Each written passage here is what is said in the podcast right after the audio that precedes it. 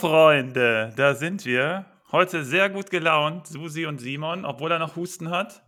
Äh, Susi, äh, halbe Reise durch Europa, auch hinter sich und an Ort und Stelle zum Podcast bereit. Heute 10 Minuten Verspätung, weil wir die Fragen und Beiträge noch alle lesen mussten und wir haben das diese Woche mal wieder etwas nach hinten geschoben, weil wir letzte Woche, da hat der gute XD12, unser Dominik, hatte einen langen Beitrag geschrieben, aber ungefähr 10 Minuten vor Start und da haben wir es dann gar nicht mehr gesehen und jetzt haben wir Susi, wir beide haben vor allem uns das angeguckt. Bonn 17, XD12 schon wieder, der wieder da ist. Dann Primus Mi, Lebendes Brian, der Papis, Hubi, ähm, nicht ganz so ausführlich, weil er morgen im Podcast mit dabei ist.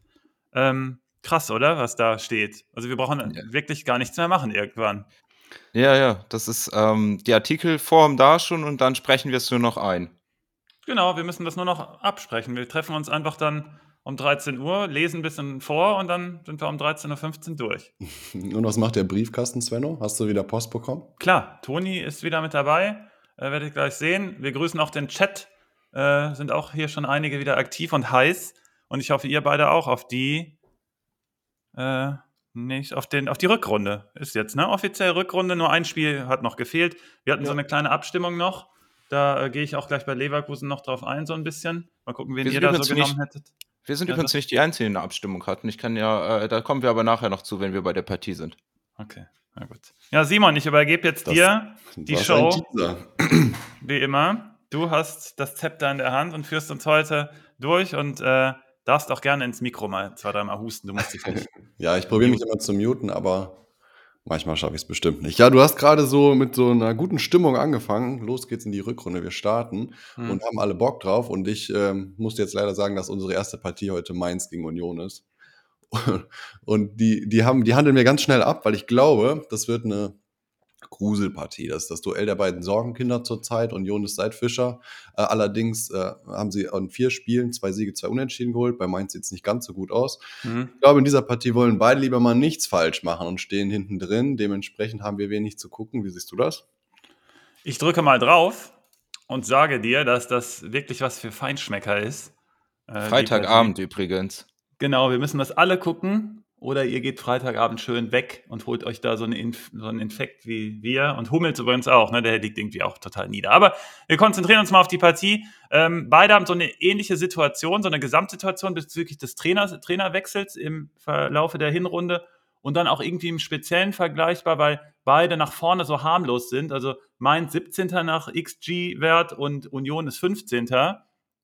Und ähm, so wollen auch beide noch was tun in der Offensive. Also sowohl Mainz als auch Union suchen noch einen Stürmer. Ähm, ob sich dann viel da äh, am Spiel ändert, sei mal dahingestellt, aber zumindest erkennen die da Bedarf. Dementsprechend ist die erste Devise für die Partie für uns, die liegt auch auf der Hand. Primus Mi und XD12 haben das auch sofort erkannt und die gleiche Idee gehabt wie ich in der Vorbereitung, nämlich, äh, dass wir hier auf die defensiven Spieler gehen müssen. Klar kann man auch immer auf so ein Volland oder Gruder mal zocken, äh, vielleicht Hollerbach, äh, auch wenn er von der Bank kommt wahrscheinlich. Äh, aber das Spiel schreit ansonsten nach Defensive. Ansonsten beide Teams auch erstmal mit Dreierkette, also eher so in Richtung Spiegelung unterwegs. Und das wird deswegen allein schon äh, aus diesem Grund ein hartes Freitagsspiel. Ähm, Union jetzt übrigens auch mit Dreierkette aktiv durch Vogt. Man hatte ja erst die Viererkette im Plan, aber jetzt hat man anscheinend doch auf die Dreierkette gesetzt oder setzt man. Vogt ist auf jeden Fall anscheinend der Mann zentral. Und dann muss man auf jeden Fall alle die Knoche besitzen, müssen mal gucken, was man mit dem macht, weil Duki kommt zurück und auf der Halbposition sehe ich Duki viel, viel stärker. Kommt aber, wie gesagt, darauf an, äh, wie fit er ist. Beide sind relativ gut bei offensiven Standards. Das Problem ist aber, beide sind auch relativ gut im Verteidigen von Standards. Das äh, spricht jetzt auch nochmal so ein bisschen für, ähm, also wenn man die Stärke des Gegners dann direkt abfängt, noch ein bisschen mehr für weniger Tore. Äh, Key-Duelle sind für mich äh, Wittmer und äh, Vene gegen Gosens und Juranovic, weil beide halt einen starken Flügelfokus haben. Also das sind hier für mich ganz klar die Duelle. Wer hier gewinnt, der zieht es. Ähm, und jetzt ist die Frage, für wen entscheide ich mich, wenn das alles so ein bisschen Richtung Torarmut aussieht. Ich habe ein bisschen mehr Mainz auf dem Zettel. Äh, die sind für mich ein bisschen taktisch ein bisschen weiter in der Entwicklung. So eine sehr variable Anlage. Da kommt es auch sehr zu Pass, dass Barrero wiederkommt in die Startelf. Der war noch so ein bisschen angeschlagen aus der Winterpause und der sollte jetzt eigentlich wieder in der Startelf stehen. Ist ein super wichtiger Spieler, der auch wahrscheinlich dann im Sommer zu Benfica Lissabon kommen wird. Ich glaube, das, glaub, das ist schon durch. Das ist schon durch. Genau, also okay, alles klar, dann streichen wir das. Ich glaube, also der wechselt dann. Ähm, Mainz muss aber aufpassen. Einerseits, ähm, wenn das Pressing zu wild ist, also grundsätzlich, Union hat große Probleme mit Pressing, das hat XD12 auch erkannt.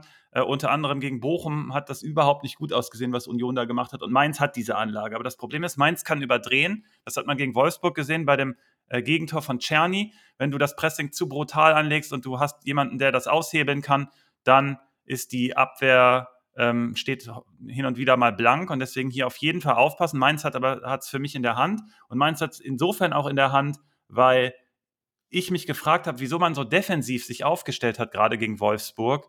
Das hat mir überhaupt nicht gefallen, aber das Gute ist, der Trainer hat es auch erkannt. Der hat gesagt, okay, wir müssen wieder einen mehr reinbringen mit Gruder in der Offensive und dann hinten wieder einen äh, löschen. Äh, das wird auch wichtig für die Partie, weil, wie gesagt, hier kommt es drauf an, wahrscheinlich, wer das erste Tor macht. Und das könnte schon reichen. Beim Torwartduell habe ich ein bisschen Renault ein bisschen mehr auf dem Zettel. Der hat auch im letzten Spieltag eine Topleistung gezeigt gegen ähm, Freiburg.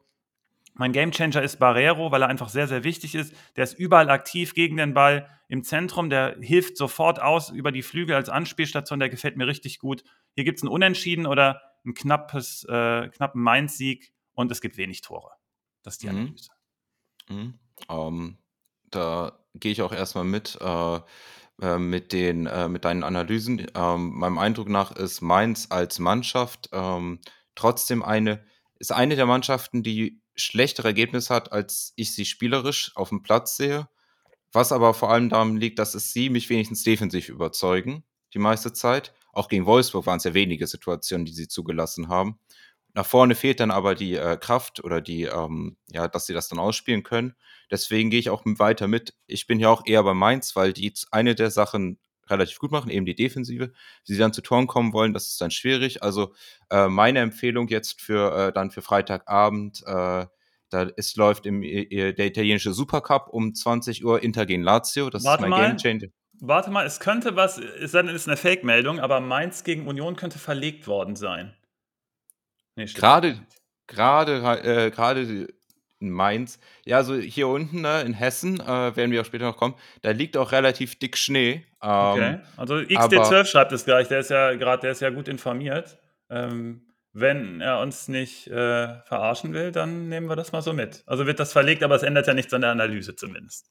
Ist abgesetzt.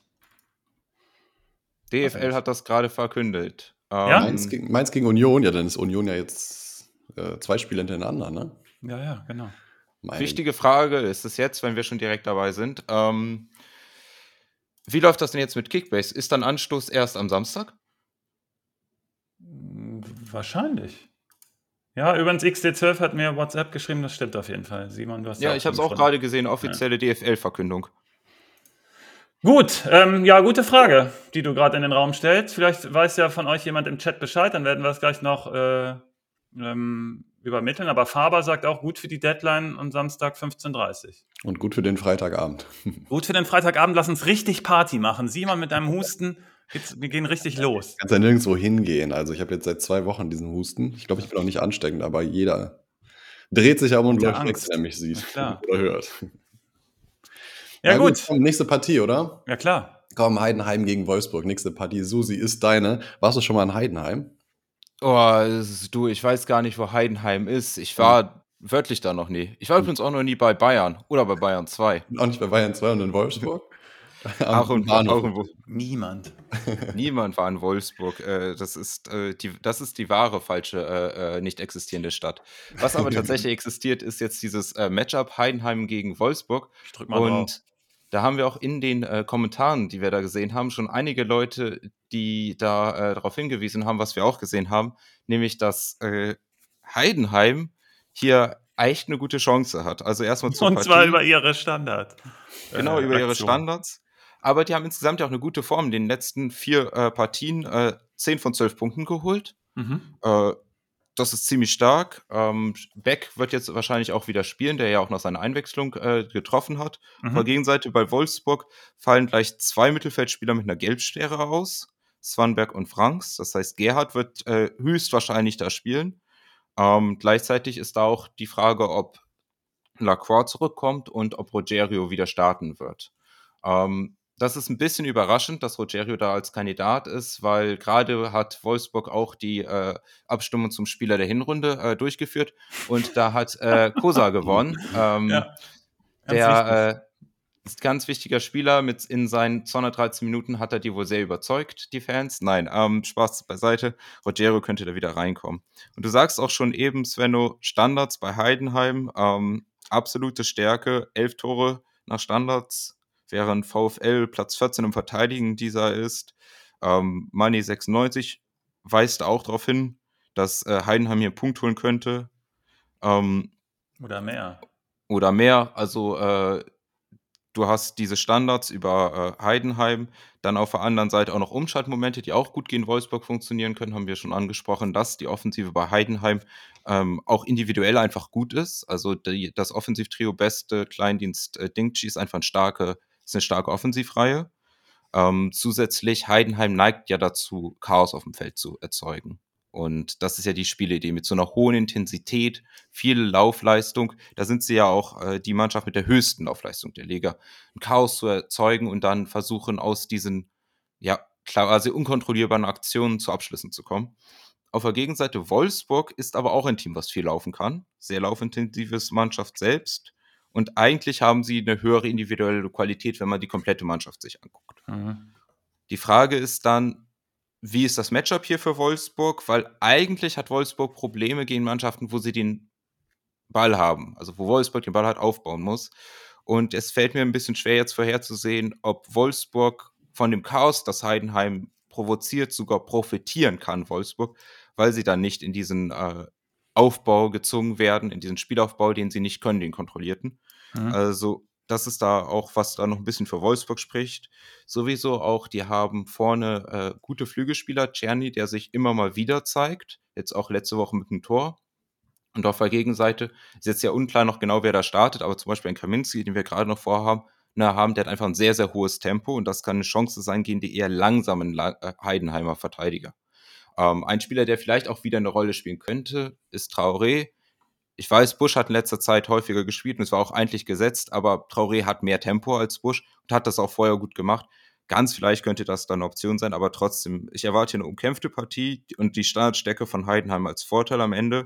Mhm. Und äh, wenn VfL da was holt, dann, weil die effizienter sind in den letzten äh, Aktionen, in den Abschlussaktionen.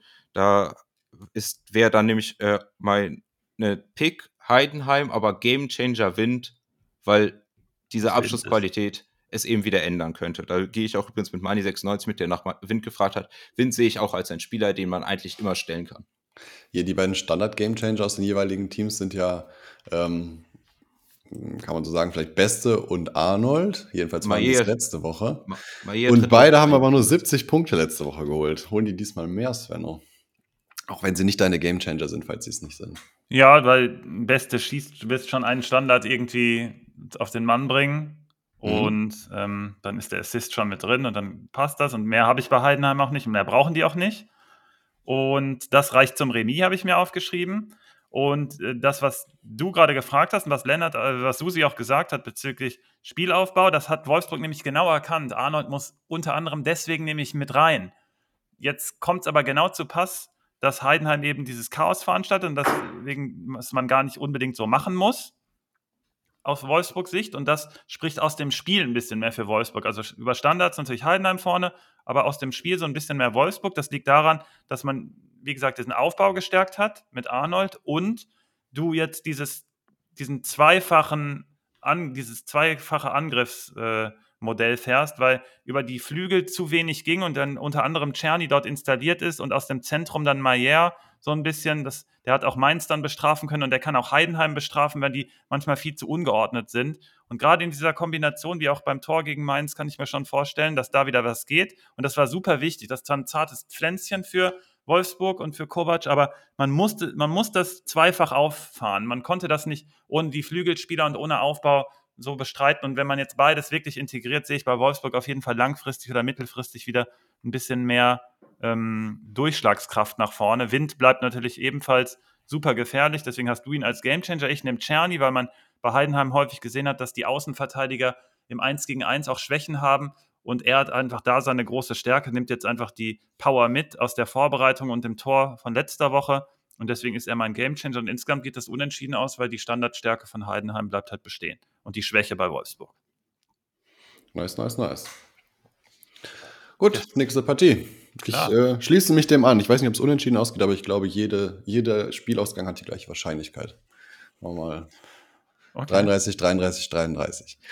Gut, Gladbach gegen Augsburg, unsere nächste Partie. Sven, erstmal die Frage an dich, ist das überhaupt noch Plattbach oder ist das gar kein Plattbach mehr? Was die da in Gladbach abreißen, war jetzt ganz gut am Wochenende. Mhm. Der Rückhalt Weigel fehlt, dein Liebling ist also nicht mit dabei. Dafür ist Kramer mal wieder drin, der kann die Position eigentlich auch spielen. Augsburg hatte jetzt eine knappe Nummer gegen Leverkusen, aber dafür auch drei Niederlagen in den letzten vier Spielen. Ähm, und hat übrigens in der kompletten Hinrunde, darüber können wir jetzt sprechen, noch nicht einmal ein Spiel ohne ein Gegentor beendet. Das heißt, Gladbach sicher mindestens ein Tor nächstes Spiel und ähm, ist zu alter Stärke zurückgekommen. Mm, unsicher. Bei Gladbach habe ich sehr, sehr viele Fragezeichen noch, aber ähm, und zwar im doppelten Sinne, weil viele Spieler auf der Kippe stehen und also gegen Stuttgart, das hat schon perfekt gelegen. Wir hatten schon so ein bisschen im Hinterkopf, wir hatten zwar mit einem Stuttgart-Sieg gerechnet, aber wir haben schon gesagt, hm, Gladbach hat diese Anlagen, die Hoffenheim auch hat, die gegen Stuttgart dann gezeigt wurden. Und das läuft im Zweifel jetzt vielleicht auch ganz anders. Jetzt, du hast du schon gesagt, Weigel fällt aus, auf der anderen Seite fällt aber Dorsch aus. Also zweimal dieser Mittelfeldspieler, der so ein bisschen im Fokus ist. Ich weiß, Rex Bitschei gibt es auch noch, aber ähm, da sind schon beide so ein bisschen geschwächt. Mal gucken, wie das aufgefangen wird. Äh, Vorteil Augsburg ist, dass man ausgeprägtes Flügelspiel hat, besonders mit den Außenverteidigern, die da aufrücken. Und Gladbach hat enorme Probleme mit den Schienenspielern, mit diesem Schienenspielermodell und hat da klare Anfälligkeiten, weil die häufig dann isoliert sind und alleine sind. Und ob Wöber spielt, ist schon das erste Fragezeichen bei Gladbach, ist noch unklar. Friedrich hat sich zwar gut eingefunden, aber äh, mal gucken, wie das äh, verteidigt wird, wenn man ein bisschen mehr größeren Raum hat, hat Friedrich nämlich häufig Probleme.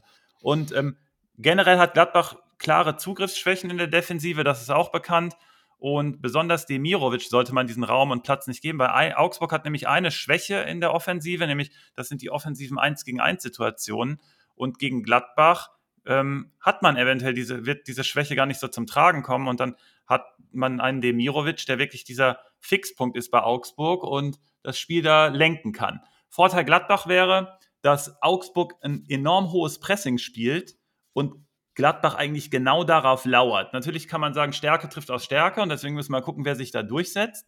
Aber Gladbach ist zu Hause gut drauf und ich vermute, das äh, Augsburger Pressing ist, auf, ist, eigentlich sehr, sehr gut, aber hin und wieder gibt es da die Schwächen. Und wer könnte das besser ausnutzen nutzen als Kone, äh, dieses, diese Manndeckung sozusagen auszuhebeln?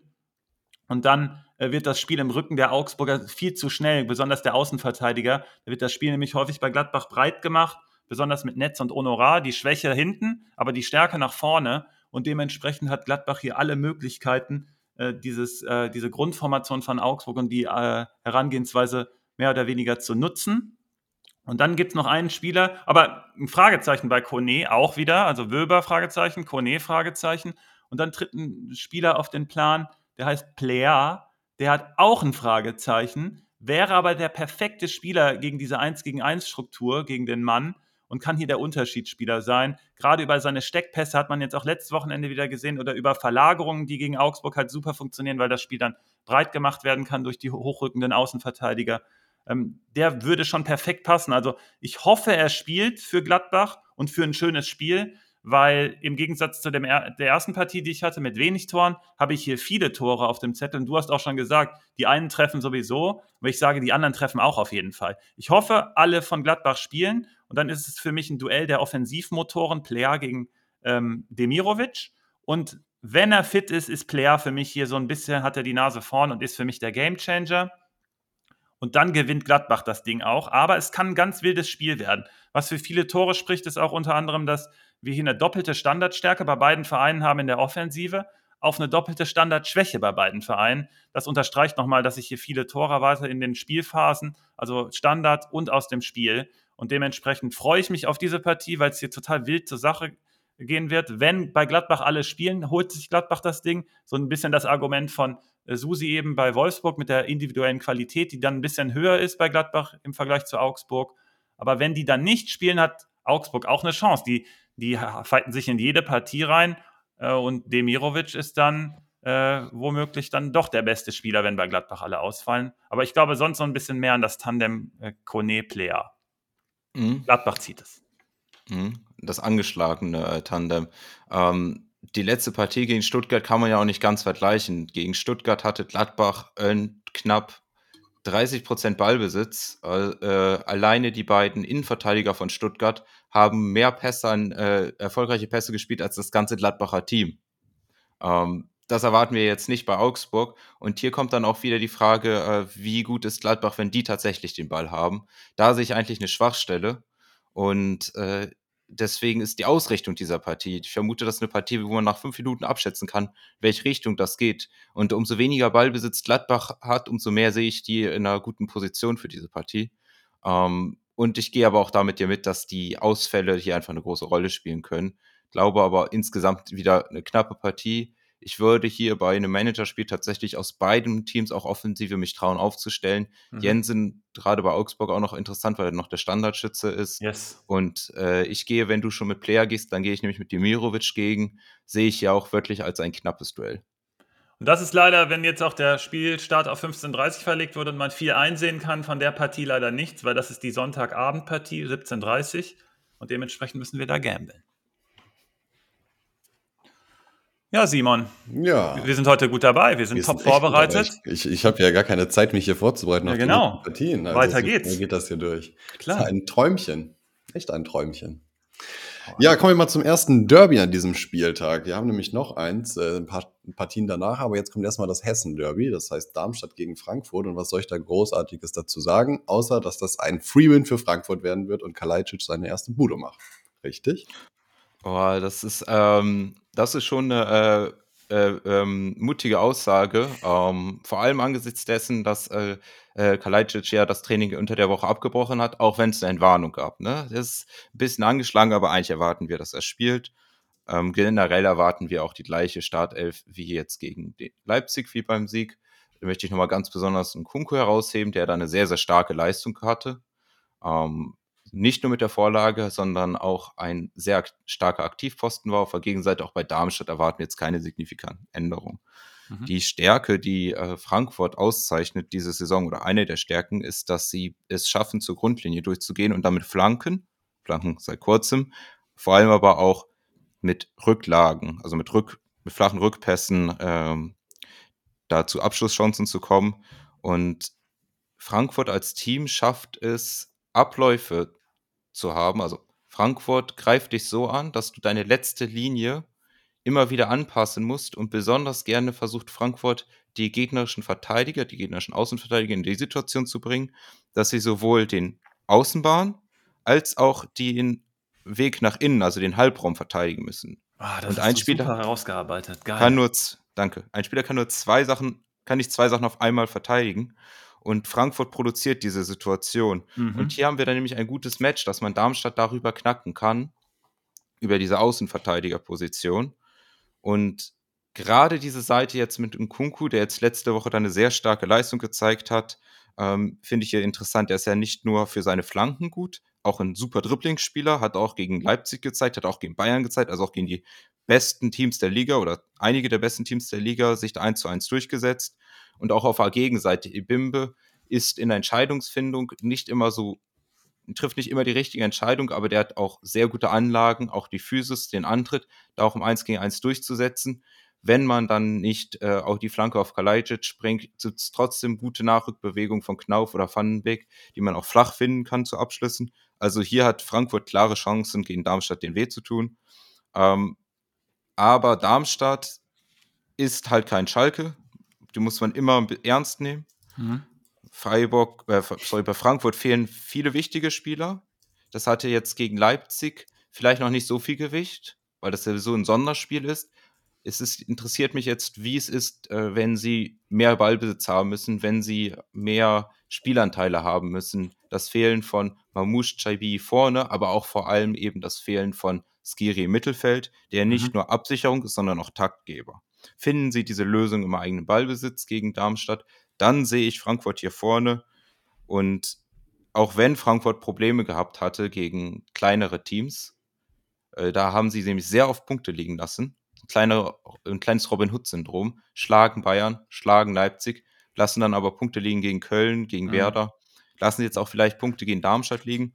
Ganz ausschließen möchte ich es nicht. Trotzdem habe ich hier Frankfurt vorne. Mein Gamechanger ist ein Kunku. Also ein Kunku als Gamechanger ist erlaubt, oder? Sonst hatten wir dafür immer eine Regel. nee, das geht noch. Aber ich finde es verwunderlich, dass du jetzt, guck mal, die ganze Hinrunde ist schon vorbei und du benutzt immer noch Schalke als Synonym. Das ist aber auch gewagt. Schalke hat echt Eindruck hinterlassen. Schalke ist ja. in unseren Herzen. Als Dortmund, das ist, wäre ja Schalke schön in der ersten Liga, ne? aber das wird lange nicht passieren. Leider. Ähm, du hast es richtig gesagt, Darmstadt verkauft sich einfach richtig gut, oder ich habe zumindest aufgeschrieben, verkauft sich nicht schlecht. Äh, wir warten die ganze Zeit noch auf Melem, der könnte früher zurück sein, als wir vorher dachten. Wieso verkauft dann, sich Darmstadt gut? Die sind letzter, minus 24 Tore. Ja, aber die sind bei jedem Spiel knapp dran. Das ist halt nicht so, deswegen hat doch Susi genau richtig gesagt, das ist kein Schalke, die dann sechs kassieren, sondern Klar haben sie jetzt gegen Dortmund drei kassiert, aber das Spiel war auch knapper, als man. Als man also nur weil es noch irgendjemanden mal gab, der noch viel nein. schlechter war. Nein, nein, nein, es ist, es ist auch die sind Darmstadt. Ja, immer Darmstadt, dran. Die sind immer eklig Darmstadt zu spielen. Sind, sind auch dran, die sind Tabellenletzter, ja.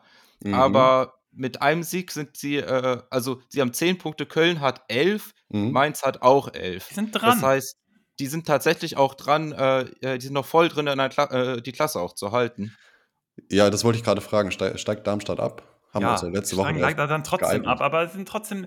Wir haben doch vom Snack der Liga immer gesprochen und Darmstadt ist kein Snack. Das ist auch für, für Frankfurt und die, die Zweifel, die da formuliert wurden, auch in, dem, äh, in den Beiträgen, die dann gesagt haben, hm, Frankfurt vielleicht gegen schwächere Gegner ist vielleicht doch nicht so gut, dann, sie sind schon auch berechtigt. Ich habe trotzdem Frankfurt-Sieg auf dem Zettel. ich finde das gut, was lachst du? Faber hat gerade geschrieben, Absteiger der Herz. Das fand genau, ich genau, das ist doch super. Ähm, äh, Susi, du hast das schön beschrieben bezüglich der Bewegung da über außen. Ähm, ich habe nämlich Ebimba als meinen Game Changer, deswegen musste ich eben auch reinschreien, dass ich das so cool fand von dir, weil ich das gefühlt nämlich ebenfalls so herausgearbeitet habe. Du hast aber noch viel präziser formuliert. Ähm, die Räume gegen Darmstadt vertikal zu bespielen, sind einfach viel zu groß. Das ist mit Abstand die schlechteste Mannschaft in dem Bereich. Dortmund hat das dann im Endeffekt dann auch genutzt. Und Ebimbe ist für mich einfach der Kandidat, der diesen Speed aufbringt. Du hast es ja eben auch ebenfalls so formuliert. Ähm, dann hast du von den Ausfällen gesprochen bei Frankfurt. Ja, die wiegen schwer, aber ich glaube, Götze kann dieser Taktgeber gegen Darmstadt sein, der Skiri sonst ist. Und im Abfang ist Larsson der, der das übernimmt. Ich glaube, das ist ein cooles Tandem gerade, dass Skiri so ein bisschen abfängt. Und der Papis hat es gut formuliert. Ich glaube, es ist eher wichtig oder schlecht für Frankfurt, dass Marmouche ausfällt, weil diese vertikalen Bewegungen, von denen ich eben gesprochen habe, die hätte er viel mehr als jemand wie Kalajdzic natürlich. Und sieh mal, deine Eingangsfrage oder deine These war, Kalajdzic trifft. Hm, habe ich noch ein großes Fragezeichen, ob das so klappt. Auch mit einem Kunku, der hat diese Trademark-Flanken, also der bringt die immer durch verschiedene Spieler, aber eher flach durch und das war so ein bisschen so ein Beispiel, wie er es gegen Leipzig getan hat. Und das war richtig stark. Aber das kann der sehr, sehr gut. Und vielleicht ist dann wieder jemand da wie Knauf. Und mal gucken, ob dieser Kalajdzic-Kopfball ähm, überhaupt irgendwie zum Tragen kommt noch oder ob er eher spielerisch noch so ein bisschen ähm, eingebunden wird. Es könnte ja auch immer noch ein neuer kommen bei Frankfurt. Ich weiß nicht, ob im Winter oder im Sommer, aber ja, mal gucken bei Kalajdzic. Ansonsten knapper Sieg, Frankfurt, es ist trotzdem Derby und deswegen kann auch immer alles passieren. Susi, du hast gesagt, du schließt es nicht aus, dass Darmstadt was holt zu Hause. Da schließe ich mich an. Aber sonst würde ich eher auf Frankfurt gehen. Perfekt. Simon, wieder ja, grün. Eins, zwei, drei, vier, viermal grün in Folge. Wir ziehen das durch. Jetzt haben wir noch das nächste Grün. Ja. ja, wir haben, wenn es viermal grün jetzt war und noch nicht einmal rot, dann wird das ja ein gutes Zeichen sein für die nächste Partie, oder? Ein gutes Zeichen für wen ist die Frage. Also im Derby ist natürlich mal alles offen. Das hier ist kein Derby, Bayern gegen Bremen, aber ein absoluter Klassiker. Es gab kein Spiel in der Bundesliga, das häufiger gespielt worden ist als Bayern gegen Bremen. Problem ist, Bremen hat das letzte Mal 2008 gewonnen. Ich kann mich da jetzt nicht mehr so dran, dran erinnern. Susi wahrscheinlich. 5 zu 2, glaube ich. Hattest du da schon Husten 2008? äh, Nee. Welche Spieler mal bei, von Bayern mal bei Bremen gespielt haben, ist mir diesmal völlig egal, denn das ist auch eine glasklare Nummer hier. Das holen die Bayern leider. Bremen ist das schwächste Auswärtsteam, müssen jetzt in München ran und haben noch kein Spiel auswärts gewonnen. Ähm, wie soll das nur funktionieren, Svenno? Diego hat Kahn damals zerstört, merkt gerade das Leben des Brian an. der sich, glaube ich, auch die Partie gegriffen hat, aber da hat er sich natürlich eine einfache genommen. Aber nichtsdestotrotz hat er, nichtsdestotrotz hat er das gut beschrieben. Ähm, wir stellen alle auf bei Bayern. Wir stellen auch die Spieler von der Bank auf, unter anderem Tell oder so. Nehmt die ruhig alle. Äh, Bayern hat einen Trainingslager-Push. Die Alternative wäre, dass man jetzt einen Kälteschock bekommt, äh, weil man hat, glaube ich, 20 Grad mehr in Portugal.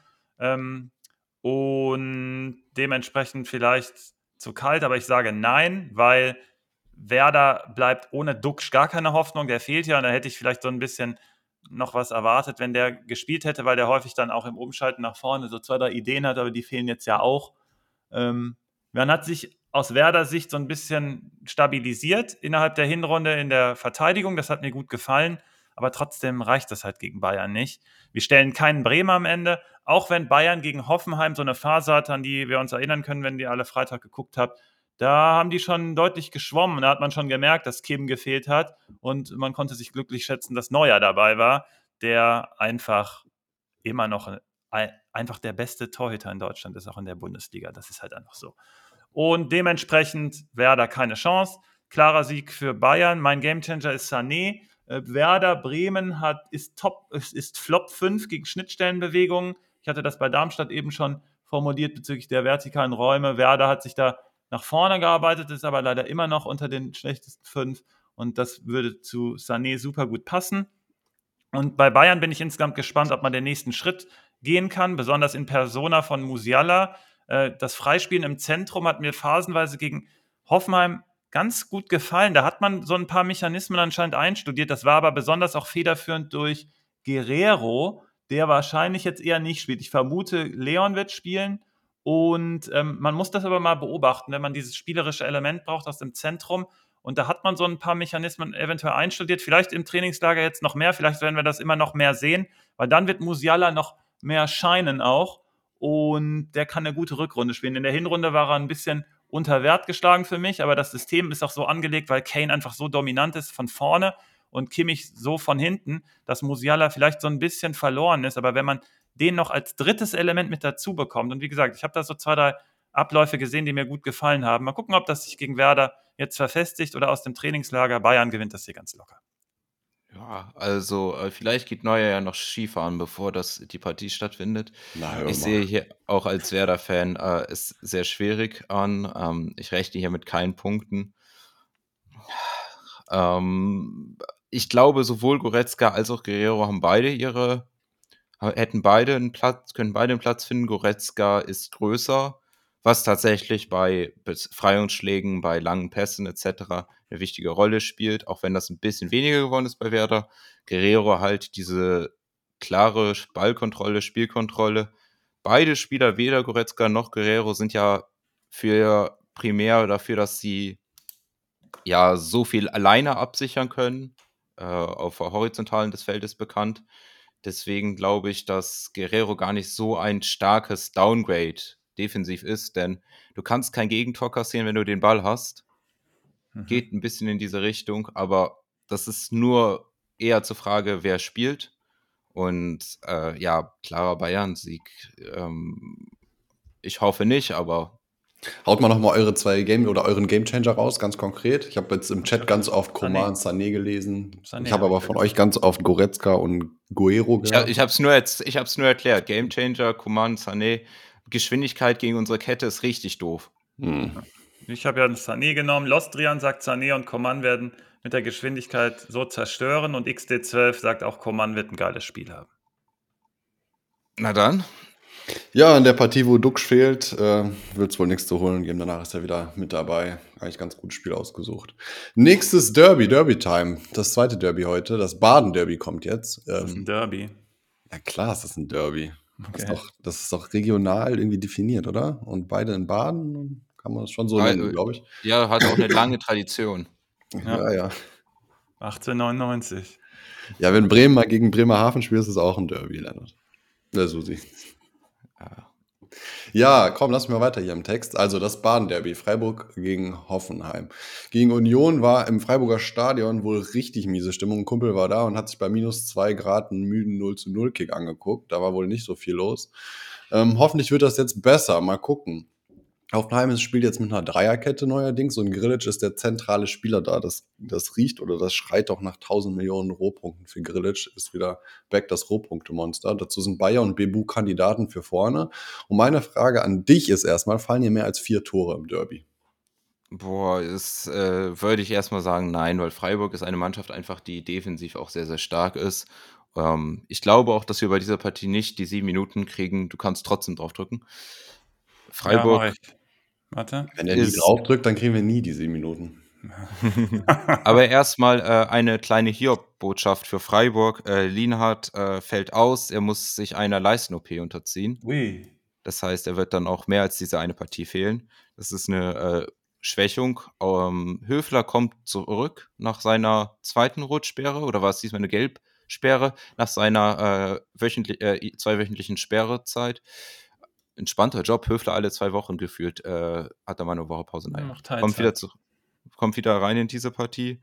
Ähm, auf der Gegenseite äh, fällt auch Prömel aus wegen der gelb-roten Karte. Tumuchu könnte da wieder spielen oder diese, Sach diese Position dann besetzen. Vorne genau ist noch die Frage, Bayer oder Bebu, auch Bülter, Sko sind äh, nicht ganz klar, wer da startet, aber als Spielertypen ähneln die sich und wird dann jetzt für die ja, für die, wie wir über die Partie reden, glaube ich, nicht so einen großen Unterschied machen. Interessant ist, dass Freiburg in letzter Zeit sich defensiv stabilisiert hat, vier der fünf letzten äh, Ligaspiele zu null, nur gegen Heidenheim Tore kassiert. Und auf der anderen Seite Hoffenheim einfach schon die ganze Saison sehr schwankende Leistung, wo zuletzt das Abschlussglück gefehlt hat, vor allem in der, äh, in der Person von Bayer, der jetzt, glaube ich, seit neun Spielen kein Tor mehr geschossen hat, obwohl mhm. er Chancen hat, obwohl die Abschlussqualität auch gut ist. Es ist manchmal auch so eine kleine Kopfsache vielleicht dann. Ähm, vorne habe ich bei dieser Partie aber Freiburg, die eben aus dieser defensiven Stabilität kommen, Heimspiel. Interessant auch, dass man Hoffenheim gut über die Flügel attackieren kann und Freiburg da eben eine Stärke hat. Allen voran Salai, ähm, der da ein interessanter Kandidat ist. XC12 hatte das dann auch erwähnt, dass man immer wieder in diesen Zwischenraum zwischen dem Wingback, dem offensiven Wingback auf der Seite Bülter und ein Soki, der nach vorne verteidigen und nach außen verteidigen muss, mhm. reinstoßen kann. Und Salai ist auch mit der Mann dafür. Im Hinspiel hat er das auch gut gemacht. Im Hinspiel hat er das gemacht, die ganze Saison schon äh, auffällig viele Abschlüsse, 2,83 Abschlüsse pro Spiel, 1,3 Schuss verlagen. Das sind gute Werte für einen Offensivspieler, wo leider noch die, das Endprodukt in gewisser Weise fehlt, also Tore, Vorlagen dann zu den Toren. Aber das ist dann auch ein Freiburger Problem generell. Trotzdem gutes Matchup hier für Salai auf der Seite. Dazu auch noch Standards bei Freiburg. Die sind bei Standards übermäßig gefährlich für jeden Standard, den sie haben, äh, spielen sich aber ein bisschen weniger Standards als der Schnitt. Mhm. Im Unterschied äh, sieht man dann. Hoffenheim aber nicht so gut. Ja, genau. Ja. Hoffenheim verteidigt das nicht so gut, äh, während bei Freiburg jede vierte Standardsituation oder vierte, jeder vierte Abschluss nach einer Standardsituation eine Großchance ist. Das ist ein ziemlich starker Wert. Aber auch Hoffenheim hat hier definitiv äh, einen Shot. Das ist eher eine auch eher eine knappere Partie. Das Umschaltspiel von Hoffenheim kann wieder zum Tragen kommen gegen die Freiburger, die zwar defensiv eigentlich kompakt stehen, aber in dieser Saison anfälliger sind gegen Konter als in den letzten Saisons, was eine Auffälligkeit ist. Hängt vielleicht auch mit damit zusammen, dass die Spieler in der Defensive lange gebraucht haben, sich zu finden. Ist ja auch nicht die Top-Besetzung. Gulde, Makenengo spielen ja beide deswegen da, weil ihre jeweiligen äh, Spieler, die vor ihnen stehen, verletzt sind. Eine der Chancen, die dann Hoffenheim haben kann, zusätzlich Hoffenheim greift vorne sehr, sehr breit an, verwenden dann auch die komplette Breite des Feldes mit beiden Wingbacks und als mit einer Viererkette, wie Freiburg sie wie wir sie bei Freiburg momentan erwarten, ist es schwer, das komplett zu verteidigen. Müssen dann, da muss Freiburg auf eine Seite verschieben und dann kannst du Seitenverlagerungen auf, die an, äh, auf den anderen Wingbacks spielen entweder, dass er eine Reingabe machen kann oder dass er selbst einen Abschluss suchen kann. Also da hat Hoffenheim auch eine der Möglichkeiten, äh, Freiburg weh zu tun. Generell ja aber auch, wie wir schon eben beim Bayern-Spiel angesprochen haben, Hoffenheim eine Mannschaft ist, die immer wieder gefährlich ist gegen fast jedes Team. Es sind die Schwankungen, die bei Hoffenheim das Problem sind für diese, in dieser Saison. Deswegen, ich erwarte hier ein enges Spiel. Kleiner Vorteil Freiburg. Wenn ich mich festlegen würde, gehe ich aber auf ein Unentschieden. Und mein Gamechanger wäre hier für mich Ginter Kabak, weil die Kombination aus Standards plus kriegen sie verteidigt, was die anderen, äh, was die anderen können. Mhm. Ist, sind das meine Gamechanger-Kombo, aber eher unentschieden. Ich bin über einem knappen Sieg für Freiburg. Du hast ähm, genau die Punkte auch notiert äh, oder schon gesagt, die ich hier notiert hatte. Ähm, Freiburg sehr variabel übrigens in der Grundformation mit 4-3 ähm, hinten. Da muss man immer gucken, das macht man situativ ganz cool. Das ist so, ein, so, eine Erweiterung in dieser Saison, die Streich eingeführt hat, gefällt mir richtig gut. Du hast die Probleme beim Konter schon beschrieben bei Freiburg. Da habe ich deswegen äh, geschrieben Bayers Chance versus Freiburg, weil Bayer jetzt so lange schon auf dem Trockenen liegt. Ansonsten wird es nämlich schwer, habe ich notiert. Ähm, aber auch Freiburg braucht diesen Killerinstinkt vorne. Das hat mir gegen Union nicht so ganz gefallen. Äh, Gregoritsch muss da in Fahrt kommen. Ansonsten ähm, gefallen mir die gegenläufigen Flankenbewegungen richtig gut. Aus der Halbposition Grifo, Scholoi ähm, hat mir sehr, sehr gut gefallen, immer wieder. Und da hat man gut, gute Chancen sich herausgearbeitet in den letzten Spielen. Äh, das macht Freiburg als eine der einzigen Mannschaften eigentlich so in der Liga. Und das ist für mich eine äh, der Möglichkeiten, eine der besten Möglichkeiten für mich, gerade zum Tor zu kommen in der Bundesliga, mit diesen gegenläufigen Flankenbewegungen, mit dem anderen Fuß aus dem Halbfeld zu schlagen. Und das gefällt mir richtig gut. Hoffenheim hat da mega Probleme, nicht nur bei den Standards, sondern auch aus dem Spiel. Deswegen habe ich hier Freiburg auch ein bisschen mehr auf dem Zettel und unter anderem Gregoritsch. Bei Hoffenheim gefällt mir unter anderem auch nicht, dass diese Abwehrsituation total unklar ist. Jetzt fehlt ja auch noch Prömel, dann ist wieder unsicher, ob Grillitsch doch wieder nach vorne muss. Und man holt sich auch nicht umsonst wahrscheinlich noch einen linken Flügelspieler, also einen Schienenspieler wahrscheinlich, hier aus äh, Lissabon, Jurasek, glaube ich. Und dementsprechend ist äh, Scholloy auch mein Gamechanger. Du hast nämlich genau diese Bewegung auch schon äh, formuliert, äh, Susi, bezüglich äh, Soki und dann mit dem Schienenspieler, ob es Bülter oder Sko ist, sei mal dahingestellt. Aber wie gesagt, man holt ja nicht aus Spaß ein, weil man dann eine Schwachstelle erkannt hat. Und das könnte Scholloy nutzen, wie im Hinspiel. Für mich ist knapp Freiburg vorne. Mhm. Das ist übrigens äh, das mit Bayer, das nur noch mal äh, festzulegen. Also er underperformt äh, seine Expected Goals, aber die, er verbessert die Abschlüsse. Also das ist teilweise auch einfach, weil die Keeper gegen ihn gut halten. Also er kriegt Neuer den Ball aufs Tor. super gehalten. Genau. Genau. Das sind eben diese Situationen. Er kriegt den Ball aufs Tor, er kriegt den Ball auch unter Druck aufs Tor und auch in äh, gefährliche äh, Ecken des Tores. Das kann sich eher normalisieren. Gut. Simon? Ja, ich warte doch schon die ganze Zeit auf diese Partie. Ich will es doch einfach wissen, was du mir dazu sagst. Nämlich Köln gegen Dortmund. Wie war Sancho? War ganz gut, aber nicht durchdrehen. Äh, bevor die Meldung heute kam, ich drücke schon mal drauf. Es wird übrigens hier das erst die erste rote Partie, kann ich schon versprechen. ähm, Dann lass ich mal die Einleitung weg. Ähm, ich hatte schon vorher notiert, Sancho, da wird, also wer, wer das Spiel gesehen hat und wer ihn gesehen hat in seinen Bewegungen, man merkt ganz klar, da, er ist noch sehr rusty. Und ähm, den sollte man behutsam aufbauen, genauso wie es jetzt bei uns auch in der Meldung stand, hat mich überhaupt nicht ähm, äh, verwundert, weil vielfach kolportiert wurde, Sancho wird Startelf spielen, sehe ich nicht. Ich würde äh, ihn definitiv von der Bank bringen. Aber wir gehen mal hier der Reihe nach. Ähm, auf den ersten Blick bei Köln hat man für mich eine Kehrtwende betrieben bezüglich Pressing vorne draufgehen. Man will jetzt irgendwie anscheinend die Kräfte zielführender einsetzen und irgendwie mehr haushalten. Und meine ähm, äh, Schlussfolgerung daraus ist, ist, so geht es dann äh, gut ausgeruht in Liga 2.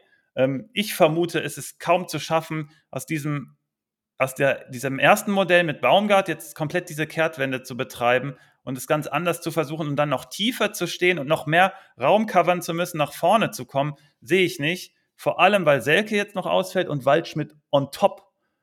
Gute Nacht, FC steht hier. Also liegt es bei uns, also bei Dortmund, schießen wir ein Tor, gewinnen wir auch. Warum das aber kein Selbstläufer wird, erkläre ich euch ganz kurz. Gegen Darmstadt hat man auch schon wieder gesehen, dass wir weiterhin keinen Plan haben, wenig Bewegung im Zentrum, im Aufbau.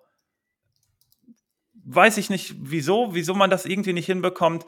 Ähm, man hat so ein riesiges Vakuum, keine Abläufe im Zentrum, gefällt mir überhaupt nicht. Und ähm, ist deswegen, deswegen wird es gegen jeden Gegner schwer, auch gegen Darmstadt. Das sieht zwar auf dem Papier mit einem 3-0 sehr souverän aus, aber im Endeffekt war das sehr viel Krampf, war da sehr viel Krampf dabei. Ähm, mir gefällt auch Füllkrug immer weniger. äh, vorne drin. Das liegt aber nicht nur an, an, ihm, sondern irgendwie wird er nicht richtig eingebunden. Ich muss mir das, also ich hab's, ich, ich gucke ja jedes Spiel, ich weiß, ich komme noch nicht genau dahinter, wieso das noch nicht so richtig greift, aber seine Stärken kann man irgendwie nicht so richtig einsetzen. Und mein Tipp ist deswegen, mal Mukoko im Auge zu behalten und nicht, nicht weil er Füllkrug ersetzt, aber weil er einfach reinkommen kann hinten raus und genauso explosiv wie gegen Darmstadt auch zu Abschlüssen kommen kann. Diese Explosivität im Strafraum hat er halt und die hat Füllkrug nicht und vielleicht braucht die Dortmund gerade besonders hinten raus, wenn es dann enger wird und äh, dementsprechend könnte er die Manager froh machen. Ähm, dann gab es eine Frage, die ich auch privat bekommen habe, aber auch vielfach gelesen. Was ist mit der Situation über die Flügel? Was mit Malen und so weiter? Ich habe ja gerade schon gesagt, ähm, Euphorie bei Jaden, ja klar, ich habe ihn mir übrigens auch gezogen. Für? Aber 27 Millionen ungefähr. Also 27 Millionen, was haben denn alle bei dir geschlafen? Ey, das ist so Standard-Gespräch über Kickbase. Ne? Egal, welche Zahl du jetzt gerade gesagt hättest, irgendjemand hätte gesagt, was so viel, was so wenig. Du spielst ja, in der Einser-Liga oder in der Hunderter-Liga. Genau, kommt völlig darauf an. Danke, Simon, dass du das nochmal einordnest. Ähm, weil die bei uns halt auch Ahnung haben, Susi. Wir sind nicht umsonst Liga 1. Ähm, zu viel würde ich da auch nicht drüber gehen. Wie gesagt, ähm, Euphorie schön und gut, aber man hat auch klar gesehen, dass der definitiv noch hinten dran ist. Ähm, mental, physisch, da muss noch einiges kommen und deswegen, ich kann nur empfehlen, ihn nicht in die Startelf zu schicken. Ähm, man hat aber auch trotzdem ganz klar gesehen, wer in Malen dann über Außen kommt, der fühlt sich ganz klar zentral wohler und kann da seine äh, Akzente setzen, dann auch in Kombination mit Sancho. Das macht das Zentrum dann natürlich noch dichter, das ist mir auch klar. Das ist dann ähm, da ist dann die Frage, Rainer soll ja auch noch verkauft werden, also einer, ähm, der dann mehr im Zentrum rumturnt, heißt einer weniger, ähm, heißt äh, ein Platz weniger dann wiederum. Und über Außen hat man dann Jaden dann lang, mittelfristig, langfristig und Jamie Bino Gittens, über den wie gesagt auch viel gefragt wurde, der sollte erstmal bleiben, weil man diese zwei Außenspieler gegen solche Gegner, besonders wie Köln, sehr gut gebrauchen kann. Dann wurde ich auch von Jan oder wurden wir gefragt bezüglich der Connection mit Marco Reus und Jaden Sancho man hat bei Sancho eine Sache gemerkt, egal wie rusty er ist oder wie unfit erstmal noch oder wie viel Spielpraxis ihm noch fehlt, aber dieser Touch und diese Entscheidungsfindung, das hat Reus auch im Interview äh, nach dem Spiel sehr, sehr gut beschrieben, die ist wirklich einmalig. Und wenn die sich sehr, sehr gut kennen und mögen, dann wird Reus davon auch profitieren. Und ich kann mir so eine Kombi von der Bank dann in der 60. vielleicht ist gegen Köln dann auch knapp vorstellen und dann reißen die das Ding rum. Also Simon, dein Marco, ähm, kann durch Jaden Sancho dann auch wieder profitieren. Also wie gesagt, die kennen sich gut und finden sich auf dem Platz. Sowieso sehr, sehr Dortmund gut. das Joker-Team. Ne? Ich glaube, die zweitmeisten Tore nach Einwechslung, nur die Bayern. Ich glaube mit 14 mehr und Dortmund, wenn ich es richtig im Kopf habe, neun Tore nach Einwechslung. Also okay. Das machen die schon so.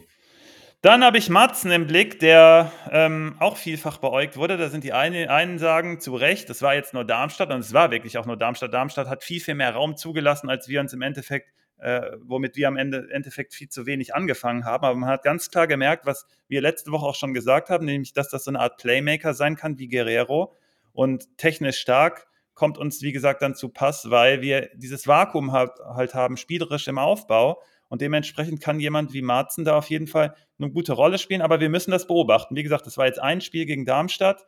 Aber ein Spieler wie er mit vielen Lösungen äh, kann dem nur gut tun. Ich habe ihn beim, bei Kickbase nicht bekommen, aber in diesem Communio Draft System haben wir ihn gezogen. Da bin ich jetzt selber mal gespannt, was da passiert. Ähm, Bonn 17 hat dann noch auf die offensiven, äh, dieses offensive Flügel-Matchup bezüglich Köln jetzt speziell auch äh, hingewiesen, dass das im Fokus ist und der Grund sein könnte für den BVB-Erfolg. Das sehe ich auch. Man hat klare Schwächen bei Köln erkannt bezüglich der Außenverteidigung, äh, jetzt auch unabhängig vom Trainer. So schnell kriegt er das auch nicht raus. Und ähm, Finkgräfe, Carstensen, schon sehr verunsichert und dann reicht dann dieses Bollwerk im Zentrum dann auch nicht mehr. Und wie gesagt, Dortmund hat im Zentrum dieses Vakuum, aber hat so eine Art Überangebot jetzt dann mit diesen Top-Spielern in der letzten Reihe, mit dem, diese Unterschiedsspieler. Und das ist erstmal nicht so ausgewogen, aber gegen Köln gehe ich davon aus, dass es reicht.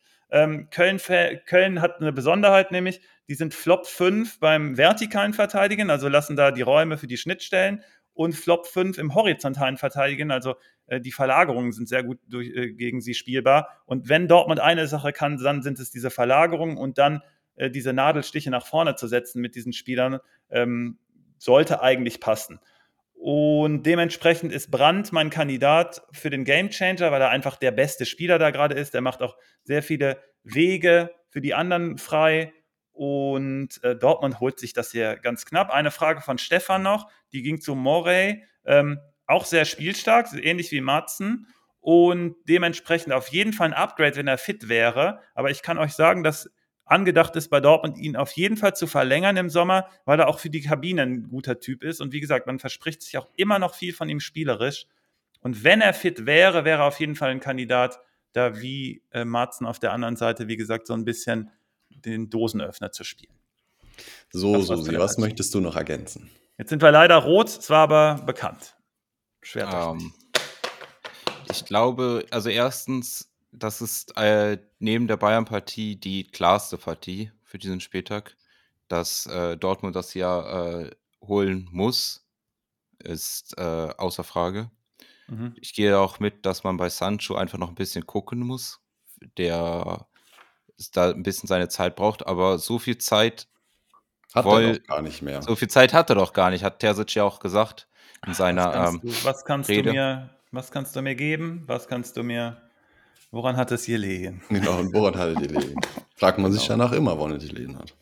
Also, ähm, ich bin leicht ganz leicht optimistisch bei BVB sowieso, aber Dortmund war schon der erste, äh, sorry, Darmstadt war schon der erste kleine äh, Fragezeichen, hier auch mit Marzen. Man sieht einfach, wie gut der auch ist, wie gut der technisch ist, wie ja, gut ja. der auch in seiner, in seiner Positionierung ist. Wenn sie bei ihnen wurde einfach auch zum Beispiel sehr, sehr oft überspielt.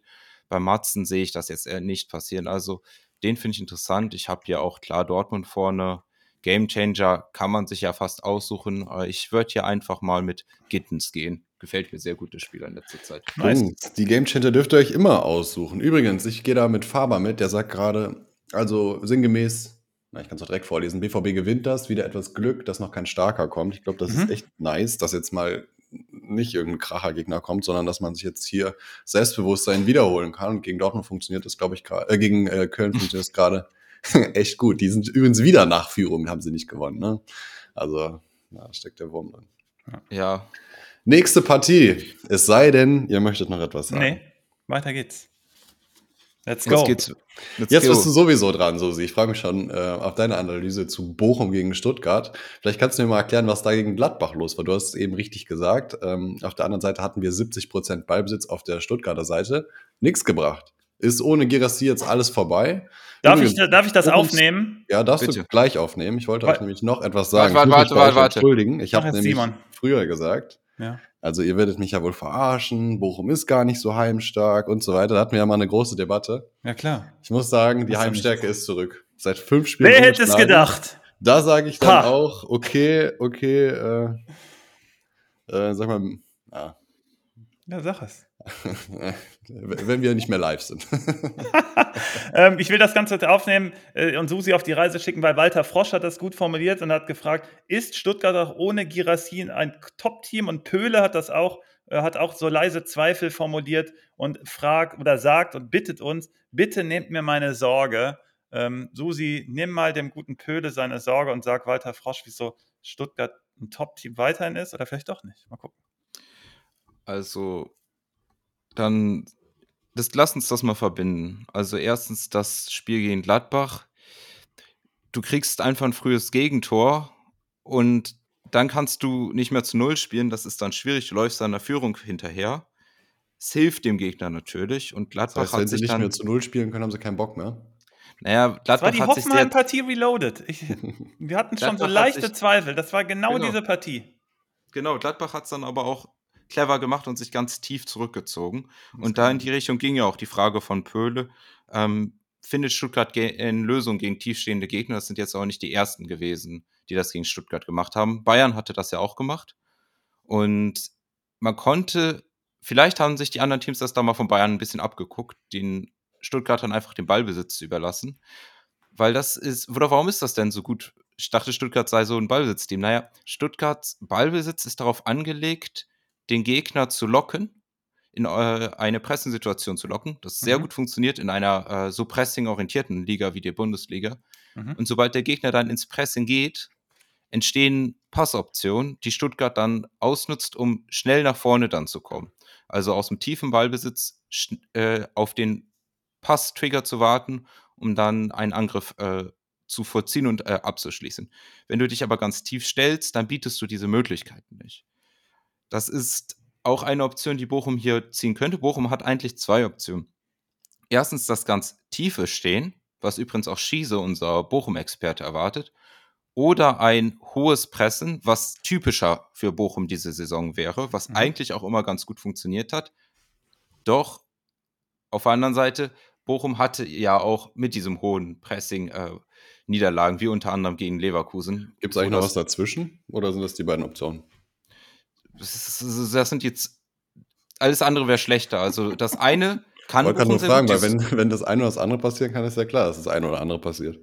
Ja, aber das ist, das ist eine gute Frage. Also Bochum spielt ein hohes Pressing, das ist, äh, die, äh, das ist die Idee mit. Du zwingst den Gegner zu langen Pässen und langen Bällen, hohen Bällen und die kannst du dann abfangen durch deine großen äh, Verteidiger.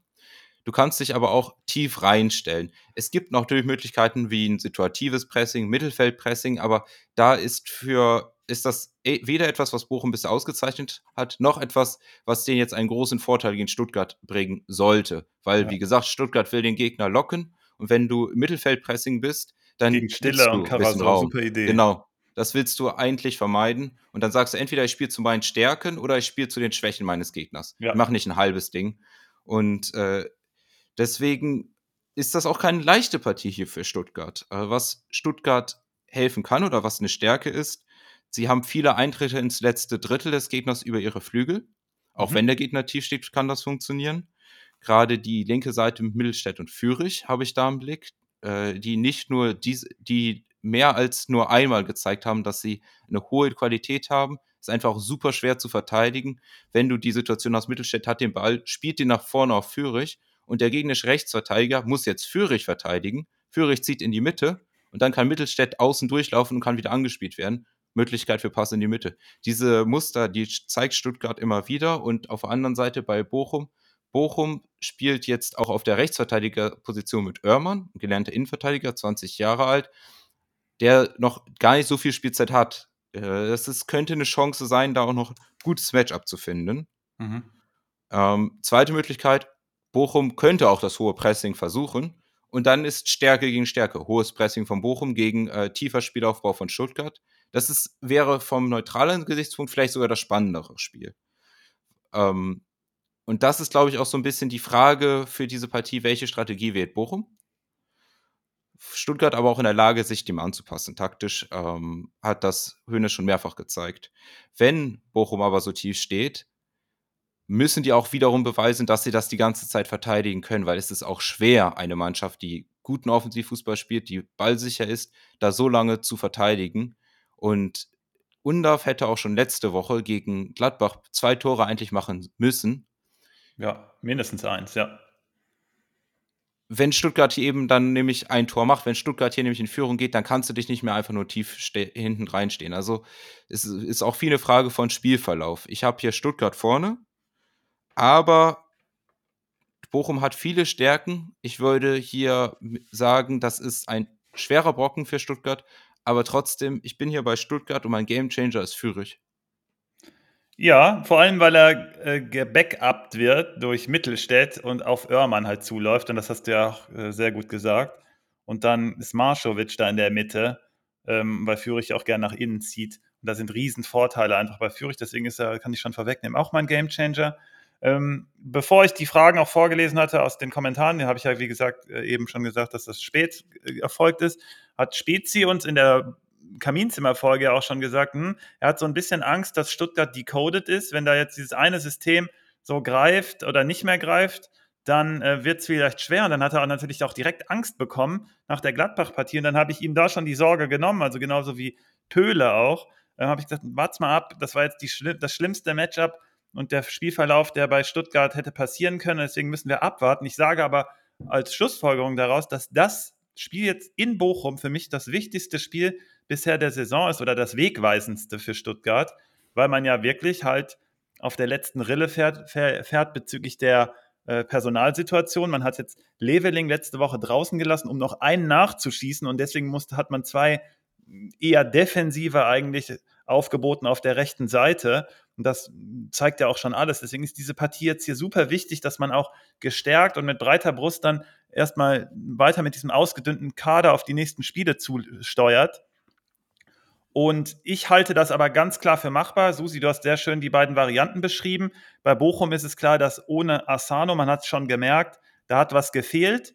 Ähm, Bero gar nicht der Kandidat, das hat Schiese übrigens auch beschrieben, dass es hier nicht nur um Oermann geht, sondern um die Kombination Bero und Oermann, sehe ich genauso.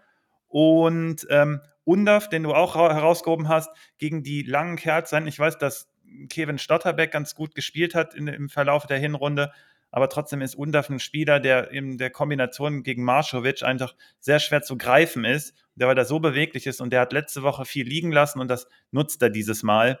Dementsprechend habe ich hier ganz klar Stuttgart auf dem Zettel und Hoeneß kann auch mehr als ein, du hast es nämlich gut gesagt, Hoeneß sehr variabel und der hat auch noch so zwei, drei Asse im Ärmel. Mal gucken, was Mio veranstaltet. Und ich bin auch auf die Entwicklung, also die Entwicklung, die Bernardo genommen hat, exzellent. Also im Hinspiel könnt ihr euch daran erinnern, das war das Katastrophenspiel von ihm. Er wusste überhaupt nicht, was er machen soll. Deswegen das, was ähm, der Papis auch sagt, vielleicht ist doch wieder die Fünferkette, weil bei Bochum, weil Gamboa fehlt. Ich hätte da riesen Zweifel, weil das ist komplett den Bach runtergegangen im Hinspiel. Ähm, Bernardo wusste überhaupt nicht, wie er sich bewegen muss. Und Stuttgart hat ja diese Abläufe über die Außen.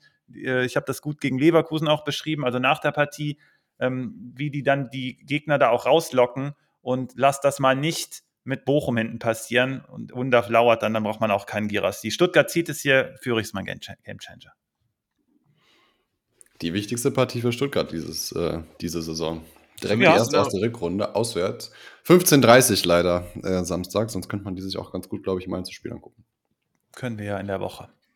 So sieht's aus. Letzte Partie, wichtigste Partie für Leverkusen, oder? Oder nicht wichtigste Partie für Leipzig? Für Leverkusen immer die nächste, die wichtigste, weil die die Scheuklappen aufhaben müssen und sich ganz klar immer auf die nächste Partie konzentrieren müssen und ähm, ja, auf dem Weg zum Titel. Ja, genau, der Situation entsprechend. Also mit Situation meine ich jetzt gerade, dass die beiden, also Afrika und Asien Cup gerade laufen. Mhm. Ähm, dementsprechend in Top-Besetzung unterwegs. Und das sage ich deshalb, weil Scheschko spielen könnte. Der ist die dritte Alternative hinter einem Verteidiger gerade, hinter Luke Bar und Paulsen. und jetzt würde ich mal gerne von dir wissen, äh, Sano, glaubst du noch Was ist denn nur los mit dir? Denn nur los mit dir?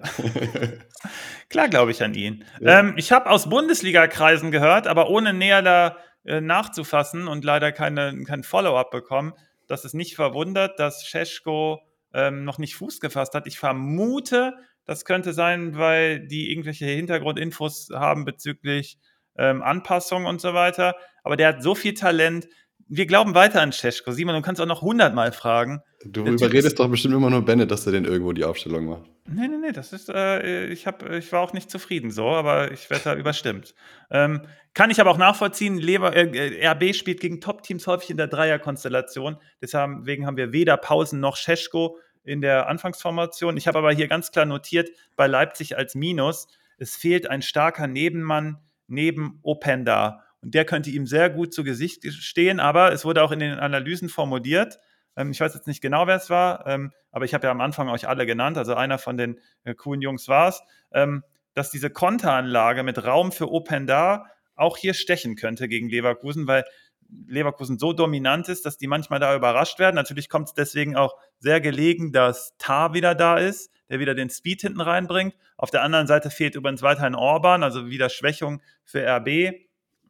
Ähm, auf der anderen Seite wiederum, wenn ich wieder auf die andere Seite sp springe, Stanisic hat mir überhaupt noch gar nicht gefallen. Der braucht definitiv noch die äh, leitende Guiding-Hand neben sich. Und ähm, da merkt man ganz klar, da habe ich ja schon im, im, äh, in der, äh, im, zum Start der Folge schon gesagt, ich würde so ein bisschen Bezug nehmen auf unsere Abstimmung, was Kosonu da abgerissen hat, und zwar in beide Richtungen. Einerseits als in der Offensive mit seinen Bewegungen, auf die Susi ganz häufig hingewiesen hat, als auch in der Defensive mit, seinem, mit seiner Präsenz. Da ist Stanisic schon ganz weit entfernt davon und der hatte, wie gesagt, einige Wackler drin. Also ich hätte, ich habe, ich muss euch in Lob zollen aussprechen. Äh, Kosunu ist eure Nummer eins, auch bei den Liga-Insider-Nutzern. Ähm, Finde ich gut. Aber ihr habt zwei Sachen verbockt, nämlich, klar, Sané ist top. Sané ist ein super Spieler Für mich ist Wirtz da auf Platz 1 beim offensiven Mittelfeld, aber Sané natürlich genauso gut.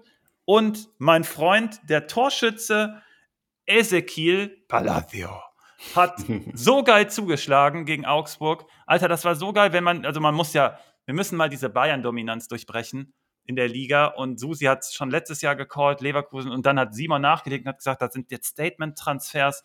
Und wie geil die gefeiert haben. Und das kann so eine richtige Initialzündung sein. Da hatte ich richtig Gänsehaut, als der getroffen hat. Ähm, der ist für mich ganz klar die Eins. Ich weiß, dass Schaka gut ist. Ich weiß, dass Schaka auch die ordnende Hand ist daneben. Aber unser argentinischer Freund, ähm, der mit der rauchigen Stimme Palacio ausgesprochen wird, ähm, der ist der Killer. Der ist für mich der absolute Unterschiedsspieler. Der ist auch fast mein Gamechanger, wenn es nicht Wirtz gäbe. Die hätte ich beide auf die Eins gesetzt. Mal gucken, wen ihr da genommen hättet. Das interessiert mich besonders bei Susi. Ähm, ein weiterer Pluspunkt bezüglich Leverkusen ist der Torwart. Ich habe weiterhin große Zweifel beim Torwart in Leipzig, egal wer das wäre, aber Blaswig, nee, danke, brauche ich nicht. Äh, Radetzky macht das ganz gut.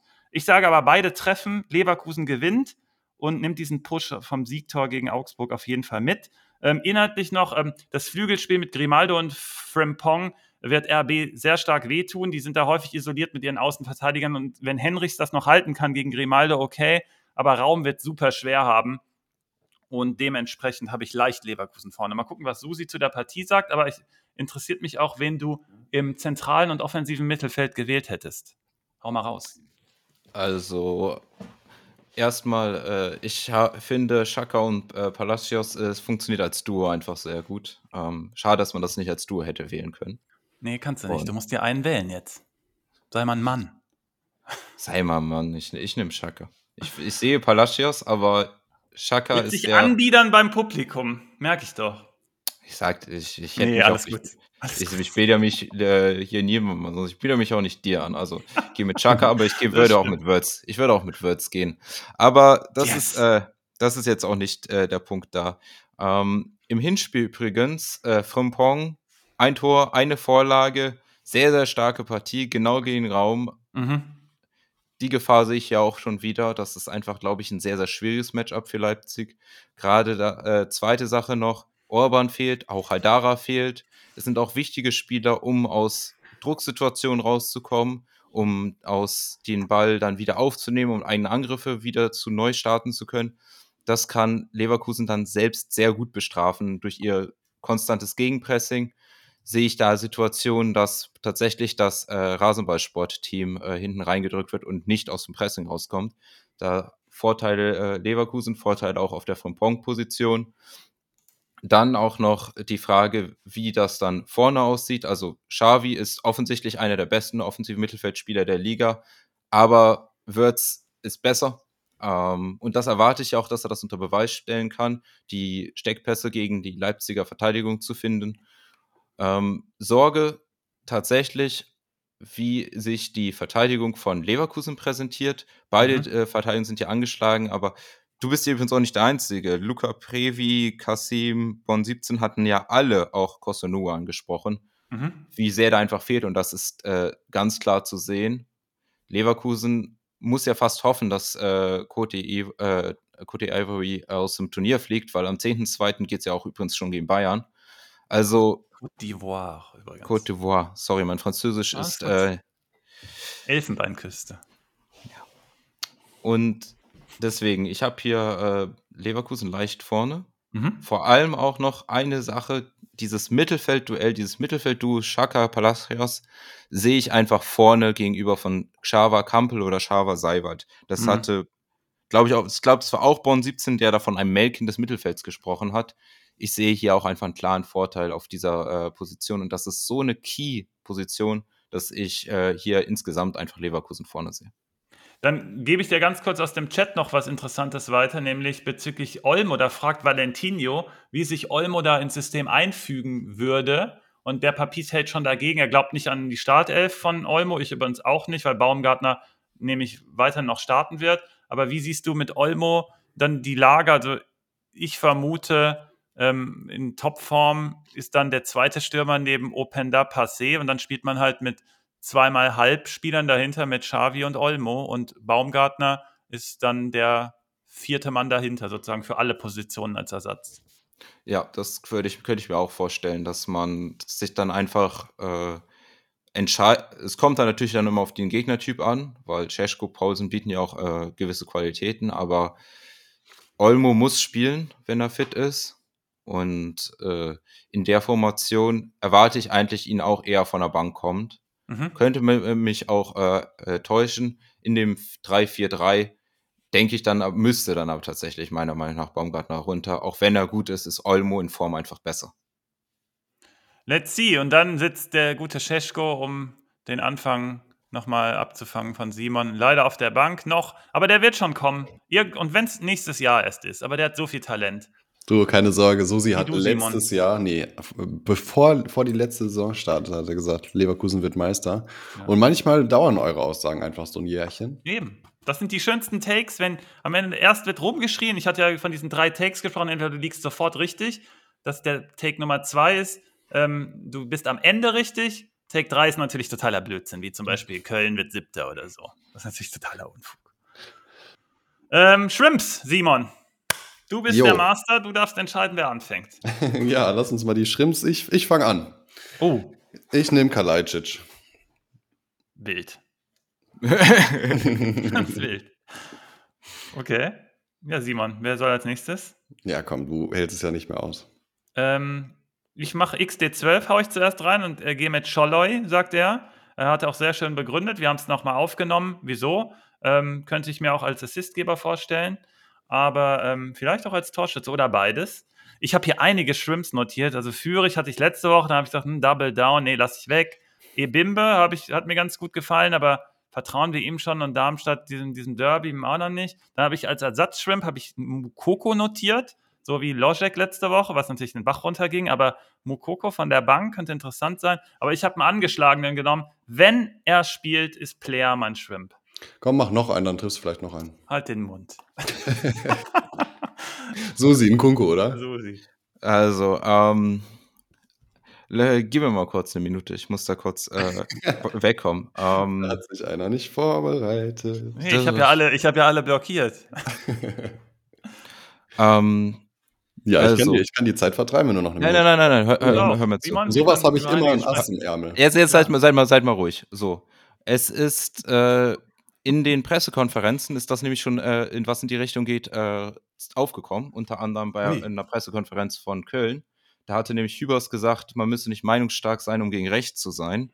Und auch Streich sagte, äh, es sei fünf vor zwölf, wer jetzt nicht aufsteht, der hätte nichts verstanden. Das stimmt. Wir haben ja letzte Woche, äh, das müsste Ende letzter Woche gewesen sein, mhm, oder Anfang dieser Woche, äh, einen Artikel vom Korrektiv, mhm. die äh, berichtet haben von einem Treffen von äh, Rechtsextremen, also äh, sowohl aus der identitären Bewegung als auch aus der AfD, ja. mit auch einigen anderen äh, Leuten. Werteunion war mit dabei, Verein deutscher Sprache, äh, etc.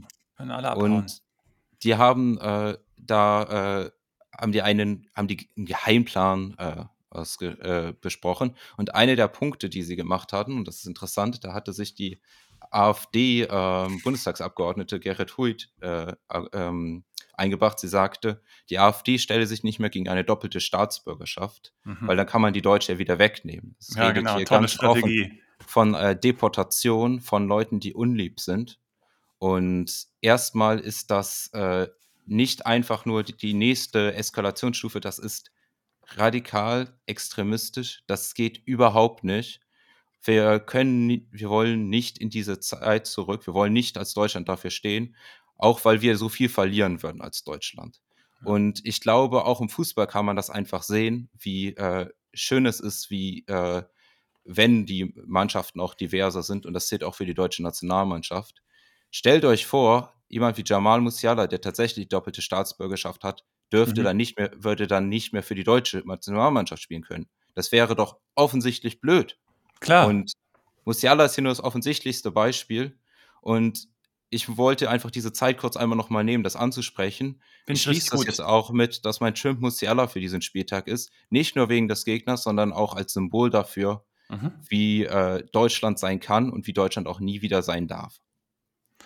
Ja, finde ich richtig cool so. Sie haben ja gar nicht abgesprochen. Nee, gar nicht. Hat uns jetzt alle überrascht. Ich habe geguckt, welchen, welchen Dreh er jetzt bekommt, aber mega geil. Ja, finde ich echt cool. Vor allen Dingen, inzwischen hören uns ja auch echt ganz schön viele Leute zu und ich habe mich die ganze Woche über diese Geschehnisse total aufgeregt, beziehungsweise total über die äh, Demonstrationen, zum Beispiel in Köln mit 30.000 Leuten gefreut und Mhm. äh, realisiere jetzt gerade erstmal ähm, live im Podcast, dass uns ja auch ein paar tausend Leute zuhören und wir da echt mh, vielleicht auch Mikrofon sein können, um die Nice. richtigen Gedanken und ähm, Stimmung und Meinungsbilder vielleicht auch nach außen zu tragen. Deswegen, good job, Susi. Nice.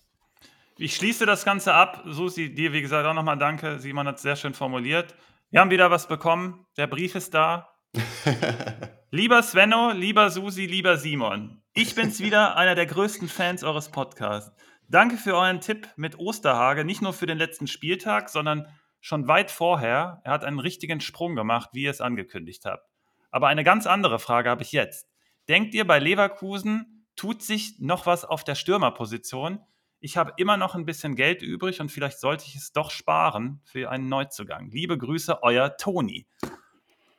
Schwierige Frage. Also ich Ich sage, es kommt noch einer. Hm? Sprachlos. Ach, das ist so schön geschrieben auch, ne? Ja klar, der macht sich, wie gesagt, handschriftlich auch und da freue ich mich jetzt jedes Mal. Legende, sagt auch äh, Kessem und Faber. Ähm, ich glaube, es tut sich noch was bei Leverkusen. Ich glaube, die haben gesehen, auch wie knapp das war gegen Augsburg. Und stell dir vor, Schick fällt dann doch wieder aus, Boniface ist raus. Ich vermute, irgendeinen holen die noch, weil die die Chance ihres Lebens jetzt haben. Die haben diese absolute Top-Konstellation und die werden alle Hebel in Bewegung setzen, dass da noch einer kommt. Und Logic, den ich als Ersatzschwimp no nominiert hatte letzte Woche, da, den haben die ins Rennen geschickt, um zu gucken, wie das, wie das aussieht. Und ich glaube, er hat sich nicht so gut präsentiert, wie sie es erhofft hatten, um dann irgendwie doch der Ersatz zu sein. Und ich kann mir gut vorstellen, dass da noch einer kommt. Ist meine Vermutung. Das ist doch 100% Absender bei Arena. Das, also anderes kann ich Schon gela vorstellen. ge ge äh, die Info gesteckt. Ja, Ja, wenn wir durch sind, ich würde den Podcast gerne mit meinen zwei, also es sind jetzt nicht mehr meine Lieblingsaussagen, aber es waren ganz tolle Aussagen in diesem Podcast äh, abschließen. Meine Lieblingsaussage war gerade die von Susi und XT12 hat es gerade gesagt. Eigentlich sollen wir das am Anfang sagen. Hast du recht. Hast du wirklich recht. Mach mal beim nächsten Mal vielleicht auch. Meine zwei Lieblingslustigen Aussagen am Ende finde ich es aber geiler. Ich verstehe, warum es am Anfang interessant sein könnte, aber irgendwie so den Abschluss am Ende so zu finden, fand ich schon richtig geil. Ja, lass uns den Was war das Podcast Zweite? abschließen. Was war das zweite? Wie war das Zweite? Du hast gesagt zwei Sachen. Ach so, ja genau. Ich wollte den Podcast abschließen mit folgenden Aussagen, die mir heute im Kopf geblieben sind. Nämlich Genau. die eine war, schießen wir ein Tor, gewinnen wir auch. Die zweite war, wer den Ball hat, bekommt kein Gegentor. Und Mhm. die dritte ist, am Ende wissen wir doch alle, es kommt auf den Spielverlauf drauf an. In dem Genau, Sinn, und ich fand noch geil, ähm, wenn du das 1-0 kassiert hast, kannst du schon nicht mehr zu 0 spielen. Das Ja, fand das ich ist auch auch interessant. Warum sind das eigentlich alles meine Nein, Aussagen? du, weil das- Morgen Hubi am Start in der Bonusfolge. Simon, du darfst das Ganze abschließen. Ich wünsche euch viele Tore am Wochenende und wir starten richtig geil in die Hinrunde wie ins Jahr 2024 mit Power. ja, viel Spaß am Samstag. Ciao, ciao. Ciao. Ciao.